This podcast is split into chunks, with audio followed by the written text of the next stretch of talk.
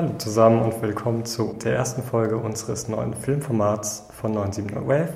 Wir haben uns gedacht, weil wir schon oft in Redaktionssitzungen auf das Thema Film und Serien gekommen sind, dass wir einfach jetzt unregelmäßig über diese reden wollen und dafür sind wir hier zu fünft zusammengekommen. Und ja, das wird so ablaufen. Jeder wird seinen Film oder seine Serie, ihren Film, ihre Serie vorstellen. Und dann reden wir da kurz darüber, dass ihr einen Eindruck habt, Eindruck habt worum es so geht. Und dann könnt ihr hoffentlich mit ein paar schönen Empfehlungen schauen, was euch so anspricht. Ich denke, wir fangen einfach mal an. Und als erstes spricht Yara. So, und weil wir jetzt über Filme reden, fange ich mit einer Serie an, und zwar Transatlantic. Das ist eine Miniserie, die besteht aus sieben Folgen, die so ungefähr eine Stunde lang dauern. Die Regie, die haben Stephanie Chouard, Veronique Raymond und Mia Meyer geführt. Die Serie ist am 7. April 2023 auf Netflix erschienen und basiert auf dem Roman The Flight Portfolio von Julie Oringer und außerdem auch auf wahren Begebenheiten und wahren Charakteren. Darunter unter anderem Varian Fry und Mary Jane Gold, ähm, die in Marseille 1940-41 das Emergency Rescue Committee auf die Beine gestellt haben. Das ist eine Gemeinschaft gewesen, die hat sich darum gekümmert, ähm, Flüchtlinge, die aus Deutschland nach, ähm, in die USA fliehen wollten, ähm, zu unterstützen und den Visas zu beschaffen. Und die ganze Serie ist, ähm, die ganze Serie ähm, basiert auf den Erfahrungen von größtenteils Mary Jane Gold und den Geflüchteten und eben Varian Fry. Es ist auch so ein bisschen Romantik mit dem Spiel und es ist im Allgemeinen eine sehr ästhetische Serie, ich glaube, sie hat bisher sehr viel Kritik auch bekommen, weil sie etwas zu romantisiert ist, aber mir hat sie ganz gut gefallen und es ist einfach eine seichte Nahebringung von äh, Geschichte, aber es ist auch viel Fiktion mit dabei. Die Serie ist so ästhetisch ein bisschen von Casablanca inspiriert worden und ähm, ja, ich fand sie sehr gut. Ich habe sie gern geschaut und kann sie weiterempfehlen. Wie, wie ist das? Hast du das im Original geschaut und ist das Original Englisch oder werden andere Sprachen gesprochen? Ist es Deutsch oder du sagst Marseille, wird es wahrscheinlich vielleicht Französisch sein? Also ich habe es auf Englisch geschaut, aber die Sache bei der Serie ist, dass die auf drei Sprachen eigentlich quasi mh, hm, produziert wurde, mehr oder weniger. Das heißt, ähm, die deutschen Charaktere sprechen untereinander Deutsch, die französischen Charaktere sprechen untereinander Französisch und die englischen sprechen untereinander Englisch und mit den deutschen und französischen auch Englisch. Das heißt, es ist eine Serie, die viele Sprachen abdeckt und das ist irgendwie ziemlich cool gewesen, weil ich das in einer Serie vorher noch nie so hatte. Das heißt, ist es, wenn man das englische Original schaut, wird Englisch wahrscheinlich nicht mit Untertiteln versehen? Werden die anderen Sprachen dann per Untertitel versehen oder wird davon ausgegangen, dass man des Französischen und Deutschen mächtig ist?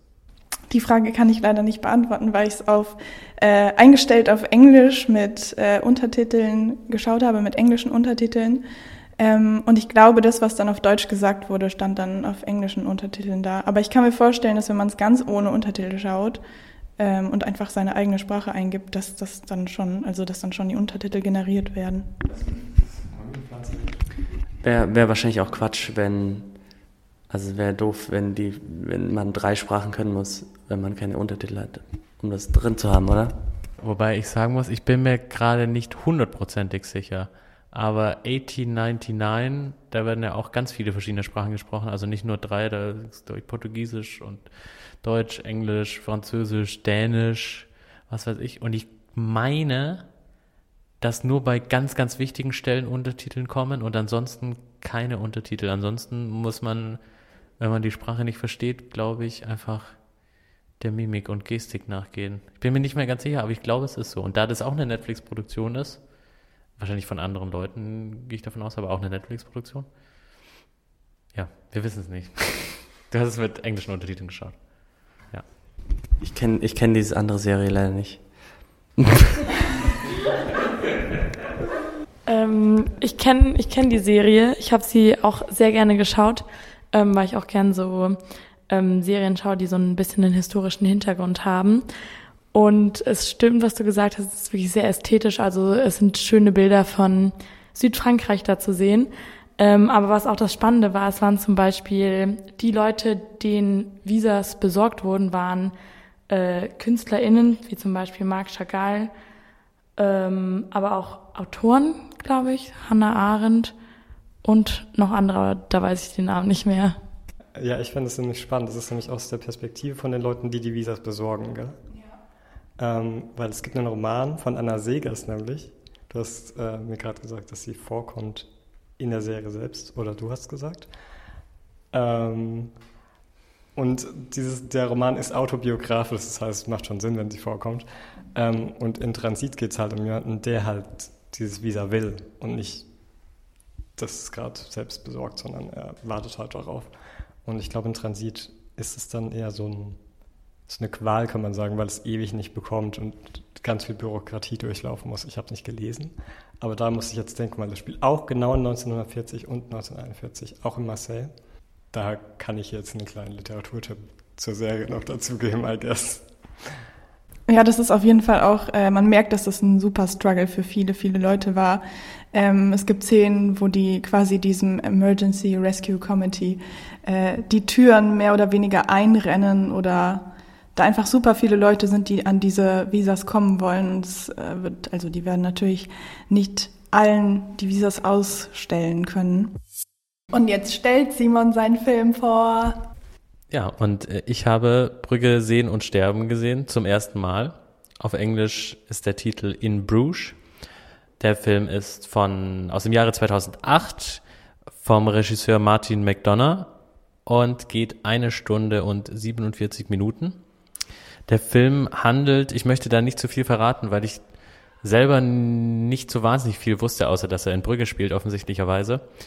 Und es geht um zwei Auftragsmörder, die nach Brügge geschickt werden und sie wissen nicht so ganz genau, was dort ihr Auftrag ist. Sie sollen dort erstmal auf weitere Instruktionen warten und daraus entspinnt sich eine mit typischem schwarzen Humor versehene Buddy-Komödie, ähm, die sehr viel Spaß gemacht hat, aber auch durchaus, also sehr witzig ist, aber durchaus auch sehr düster wird, zeitweise.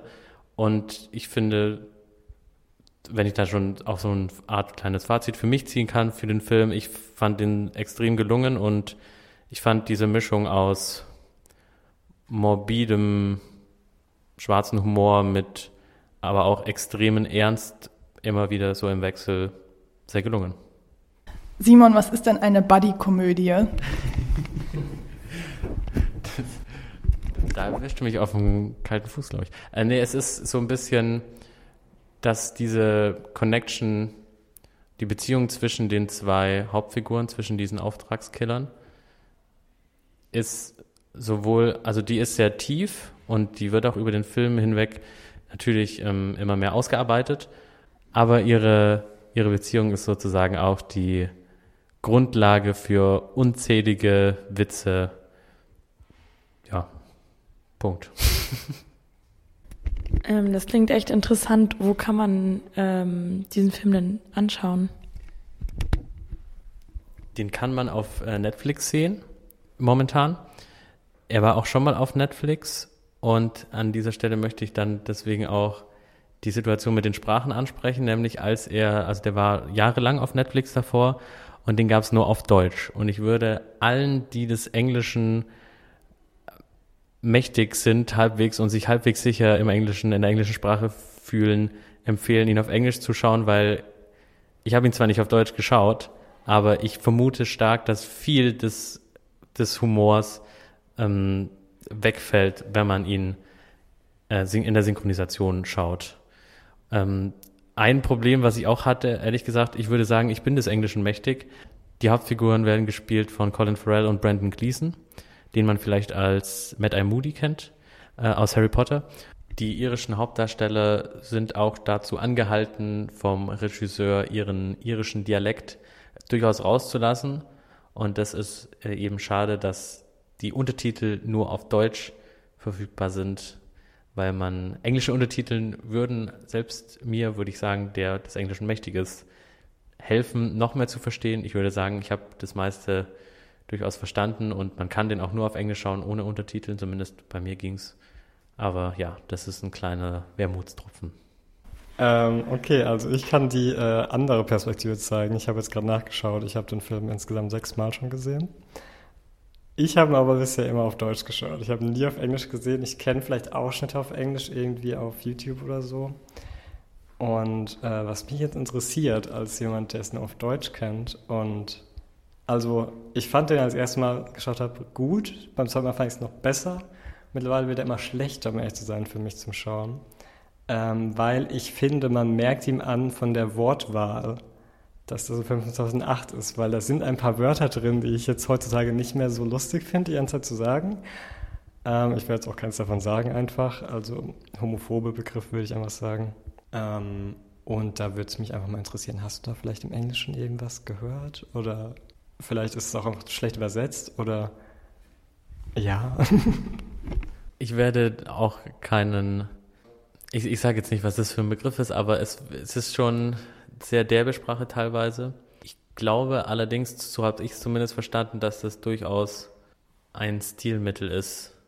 Also ich habe das als Stilmittel, als, als die Charaktere beschreibend. Also ich habe die, den Charakter, der das hauptsächlich sagt, ich, das kann man, denke ich, sagen, dass das der Charakter von Colin Farrell ist, der hauptsächlich ähm, politisch unkorrekte Wörter benutzt ähm, und ich habe das als einfach ja als Stilmittel einfach gesehen, dass und habe die Figur so verstanden, dass die so redet und das hat durchaus dazu beigetragen, dass ich die Figur sozusagen aus diesem Blinkwinkel so für mich Okay, ja, das kann ich sogar nachvollziehen, weil ich habe ihn ja mehrmals gesehen und ich glaube, beim ersten Mal hat es mich auch nicht so stark gestört. Ich glaube, wenn man öfter schaut, dann schaut man nochmal genauer hin. Das ist halt das Problem. Und dann hat es mich mehr gestört. Es passt aber auch ziemlich zu dem Charakter, weil ich da so, man kann es auch analysieren, wie sowas immer sagt, so unterschwellig vielleicht. Weil ich finde, da ist, der Film ist zwar lustig, aber auch, wie gesagt, ernst und man kann da auch analysieren. Ich habe mal eine ganze Review sogar geschrieben, als ich noch jünger war, ich glaube vor vier Jahren circa. Ja, das verstehe ich, deinen Punkt. Auch wenn ich finde, das kann man sehr kritisieren schon. Ja, ich würde vielleicht noch ganz am Schluss sagen, du hast den sechsmal gesehen und das eine Mal, das ich ihn bisher gesehen habe, wird ganz sicher nicht mein letztes Mal sein, weil ich ihn wirklich sehr gut fand und weil er, das kann man, denke ich, auf jeden Fall sagen, mehrere, mehrere Ebenen hat, die man, Ebenen hat, die man entdecken und für sich analysieren kann, glaube ich, bei jedem Mal neuem Schauen. Und ich, also, ich werde ihn auf jeden Fall ein zweites Mal zeitnah schauen. Und jetzt stellt euch und uns Katharina ihren Film vor. Ähm, genau, ich war nämlich letzte Woche im Unikino und da lief der Film 3000 Years of Longing. Das könnte man auf Deutsch übersetzen, äh, 3000 Jahre Sehnsucht. Der Film ist von 2022 und zwar von dem Regisseur George Miller. Es geht um eine äh, Literaturwissenschaftlerin, äh, die sehr begeistert ist von Geschichten, Märchen und Mythen. Und sie ist auf einer Dienstreise sozusagen in Istanbul, wo sie einen Vortrag hält. Und sie hat dann auch noch ein bisschen Freizeit in der Stadt und da geht sie in einen kleinen Laden, wo sie ein kleines Fläschchen ähm, kauft als Andenken. Und im Hotelzimmer ähm, öffnet sie dann dieses Fläschchen und da kommt ein Gin heraus. Äh, also dieser Djinn ist eine Fantasiefigur und dieser Djinn möchte gerne Freiheit erlangen. Dafür muss er aber einem Menschen drei Wünsche erfüllen. Und deswegen fragt er die Literaturwissenschaftlerin, was denn ihre innigsten Wünsche sind. Und sie zögert aber, weil sie kennt sich sehr gut mit äh, allen möglichen Geschichten aus und weiß, dass es oft schief geht, wenn man ähm, sich nicht gut überlegt, was man sich wünscht. Und daraufhin erzählt dann der Jin seine abenteuerliche Lebensgeschichte. Und darüber geht dann der Film. Am Ende wünscht sich die Literaturwissenschaftlerin auch Sachen, das werde ich jetzt aber nicht verraten. Ähm, weil das ist äh, sehr spannend und auch die Lebensgeschichte, die vom Jin gezeigt wird, ist sehr spannend anzuschauen und der Film hat mir sehr gut gefallen. Ich habe danach auch noch viel drüber nachgedacht, was ich mir denn wünschen würde. Deswegen auch vielleicht an euch, wenn ihr einen Jin hättet, der euch drei Wünsche erfüllt, was würdet ihr euch wünschen? Ähm, ist auf jeden Fall eine spannende Frage, mit der man sich mal auseinandersetzen kann. Ich weiß nicht warum. Also ich habe äh, jetzt direkt im Kopf diesen blauen Gin, den man von Disney kennt. Und ich habe mich sofort gefragt, wie sah der denn aus? Also wie wurde der inszeniert? Also im Film war das ein, war es zuerst ein Riese sozusagen. Also als er aus der Flasche hinauskam, ähm, er sah aus wie ein ganz normaler Mann, aber halt sehr groß. Aber er konnte dann irgendwie seine Gestalt verkleinern und war dann einfach ein ganz normaler Mann der aber äh, nackt war, zumindest oberkörperfrei, glaube ich, und seine Beine waren behaart. Also er hatte äh, ganz lange Haare an seinen Beinen. Okay, zuerst klang es verwirrend, dass er groß war, dann klang es ein bisschen hot, weil er nackt war und dann klang es noch weird. ich bin sehr gespannt, wie der aussieht, wenn ich den Film mal schaue. Ähm, ich habe den Film auch schon ich habe ihn nicht gesehen, ich habe davon gehört, aber auch wirklich nur Gutes. Ähm, falls man nicht George Miller kennt, der macht eigentlich ganz andere Filme. Er hat zum Beispiel, ich glaube, alle Mad Max-Filme bisher äh, inszeniert. Und das sind ja alles Actionfilme, daher, ich glaube, das ist jetzt eher ein Drama, soweit ich verstanden habe. Ähm, Finde ich das vom Genrewechsel auch sehr interessant. Streaming-mäßig ist sie jetzt nirgends verfügbar, oder? Nein, das, ich, ich bin mir jetzt nicht ganz sicher. Ich glaube, es gibt ihn für zwei oder drei Euro auf Prime, aber auf Netflix ist er leider nicht. Also ich kann noch anmerken, ich weiß nicht, ob es auf dem Film basiert oder ob das Film mittlerweile als Buch rausgekommen ist, weil ich habe schon mal in einer Buchhandlung hier in Würzburg ein Buch mit dem Cover vom Film gesehen, was ich ja nicht so mag, aber ich will es kurz anfügen. Ähm, und ich finde, das ist eine interessante Richtung. Ich würde den gern auch mal sehen. Ich freue mich da auch richtig drauf, weil Idris Elba und Tilda Swinton sind schon gute Schauspieler und gute Schauspielerinnen. Ich glaube, für 6 Euro habe ich ihn mal gesehen auf Prime. Aber der ist noch in meinem, in meinem Hinterkopf ganz oft. Vielleicht wird er auch irgendwann irgendwo sein. I don't know. Gut. Abschließend kann ich noch sagen, dass mich der Film äh, sehr überrascht hat weil ich habe mir vorher den Trailer angeschaut und der wirkte so sehr abgespaced und sehr Fantasy-mäßig, aber am Ende war es dann gar nicht so. Ähm, hat mir aber auf jeden Fall sehr gut gefallen und ich kann ihn euch auf jeden Fall weiterempfehlen. Dann kommen wir jetzt auch schon zum nächsten Film und zwar wird Tim jetzt seinen Film vorstellen. Genau, und den Film, den ich vorstelle und der mich in letzter Zeit äh, besonders begeistert hat, ist kein Geheimtipp. Es ist ähm, der dritte Teil von Guardians of the Galaxy, der Anfang Mai in die Kinos kam. Da hat äh, James Gunn wieder die Regie geführt. Es geht wieder natürlich um die Weltraumtruppe, die Weltraumhelden, äh, die Guardians, rund um Chris Pratt als Star-Lord und äh, Groot, den Baum und Co. Und eine besondere Rolle spielt diesmal äh, Rocket, der Waschbär, der ähm, sehr technikaffine Waschbär.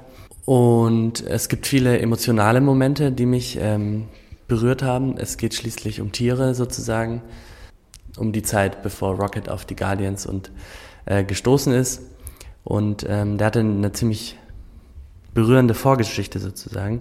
Da möchte ich aber gar nicht zu viel äh, mehr sagen, weil ähm, der Film hat auch sonst noch einiges zu bieten. Visuell hat mich vor allem viel an der Welt begeistert oder an den verschiedenen Welten, die gezeigt wurden, ähm, absurde und fantastische Weltraumwesen, die vorkamen. Und ähm, war eine sehr bunte und abwechslungsreiche Erfahrung. Und vor allem gut für alle, die irgendwann bei Marvel ausgestiegen sind, weil es ihnen vielleicht einfach zu viel wurde. Den Film kann man äh, gut auch schauen, wenn man nur Fan von den Guardians vorher war und da vielleicht die zwei Filme und vielleicht noch ein bisschen mehr geschaut hat. Ähm, und deswegen steht der Film auch gut als Trilogieabschluss. Ähm, deswegen alle, die irgendwie vielleicht den Bezug verloren haben, da lohnt sich auf jeden Fall nochmal einzuschalten. Der läuft wahrscheinlich nicht mehr lange in den Kinos, aber aktuell ist es ja bei dem Streaming-Angebot von Disney so, dass die dann ziemlich schnell auch auf Disney Plus landen werden. Wichtigste erste Frage zumindest für mich. Wie ist die Musik? Ist die James Gunn mäßig klassisch vom Soundtrack her oder wie ist die, wie ist die einzuschätzen? Da ist wieder äh, viel ähm, auf den Mixtapes, die Starlord mit sich trägt, ähm, ein Fokus gesetzt. Auf jeden Fall kommen auch Songs aus den 2000ern vor. Ich erinnere mich zumindest an Dog Days Are Gone von Florence and the Machine. Aber auf allem, in allem, die Musik äh, war natürlich wieder gut eingesetzt. Ähm, ja, ich habe den Film auch gesehen, schon vor einer längeren Weile. Und um ehrlich zu sein, bin ich so unter anderem die Person, die bei allen Comica-Filmmusik nicht raus ist, weil, wie du gesagt hast, sie halt sehr zusammenhängen und man nicht durchblickt. Und das mochte ich dann auch an Guardians of the Galaxy 3, weil es halt wirklich, diese Trilogie von Guardians of the Galaxy steht nochmal für sich allein in diesem ganzen Knethaufen von Marvel. Daher mochte ich das. Ähm, ich war erst so unsicher, ob ich ihn mag. Da mochte ich ihn sehr, weil das Ende, finde ich, gerade mit der Musik, die da kam, hat irgendwie sich nicht aus meinem Kopf verzogen. Da mochte ich ihn gar nicht kurz und jetzt bin ich irgendwie im Frieden damit. Ich finde den sehr gut. Ich würde ihn zwar nicht nochmal schauen, aber er würde, wenn ich noch einen schauen würde, schon einer sein. Den Bösewicht zum Beispiel. Den fand ich super gut, super stark. Fast, also vielleicht vergesse ich jetzt viele, aber weil da so viele einfach da sind, aber vielleicht sogar einer der besten, würde ich meinen. Dafür, dass er eigentlich nicht so viel zu tun hat, ist er sehr gut geschauspielert auch. Ja, und die Bilder waren auch schön. Es gibt eine Anspielung auf 2001 A Space Odyssey, was viele aber als Among Us-Anspielung im Internet interpretiert haben, was ein bisschen schade ist. Äh, das kann ich kurz anmerken. Ich finde, es hat die beste Titelsequenz von allen Marvel-Filmen. Ähm, weil ich glaube, es ist ein One-Shot sogar mit schöner Musik von dem Lied, weil ich natürlich auch kenne. Und ähm, ich kann dir eigentlich nur zustimmen bei deinen Sachen. Danke. Ich glaube, dann darfst du direkt mit deinem Film noch abschließen.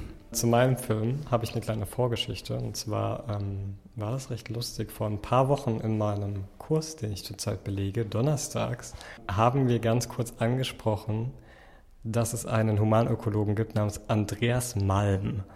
Ähm, und der ist der Meinung, dass ähm, um wirklich die Klimakrise auf, also gegen die Klimakrise anzukämpfen und gegen die Machtgefälle von den Leuten, die jetzt zum Beispiel Ölraffinerien bauen oder Pipelines, dass man da wirklich äh, radikal vorgehen soll. Und er hat ein Buch geschrieben namens How to Blow a Pipeline, wo wirklich gesagt wird, wie man eine Pipeline in die Luft jagt.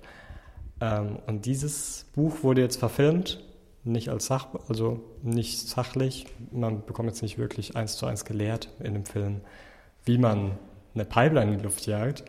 Aber es wird halt als Thriller erzählt, wie einfach eine Gruppe von verschiedensten Leuten mit verschiedensten Hintergründen, wieso die gegen diese Pipeline sind, versuchen, eine Pipeline in die Luft zu jagen. Das ist eigentlich schon die ganze Geschichte.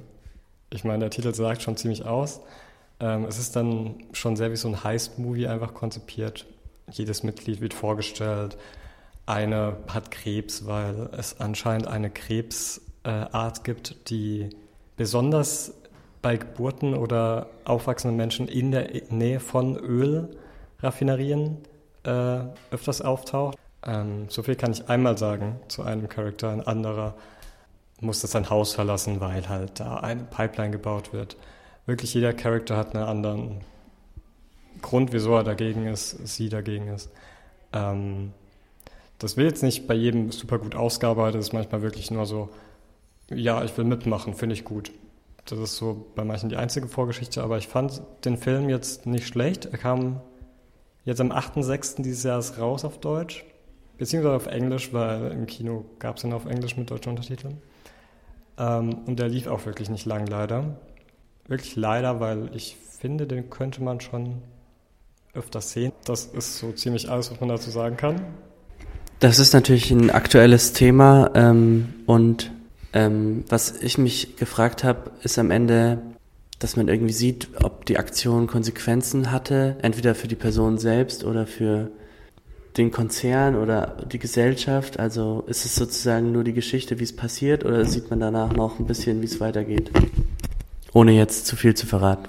Ähm, also ich kann darauf eingehen, weil so viel kann man da auch nicht verraten. Ich habe gesagt, das ist ziemlich simpel. Wirklich der Großteil vom Film ist halt diese Aktion, wie die eine Pipeline in die Luft jagen. Ähm, und die Konsequenzen werden nur leicht angeteased, halt, was die Personen, die daran beteiligt sind, nach der Aktion machen, wie es ihnen geht. Oder halt, ja. Ähm, aber so wirklich, was für Konsequenzen das jetzt hat, wird jetzt nicht gesagt. Ich muss auch sagen, ich bin drei Minuten zu spät gekommen. Aber ich glaube, in den ersten drei Minuten wurde das nicht erzählt. Wäre aber auf jeden Fall ein Grund, ihn nochmal anzuschauen.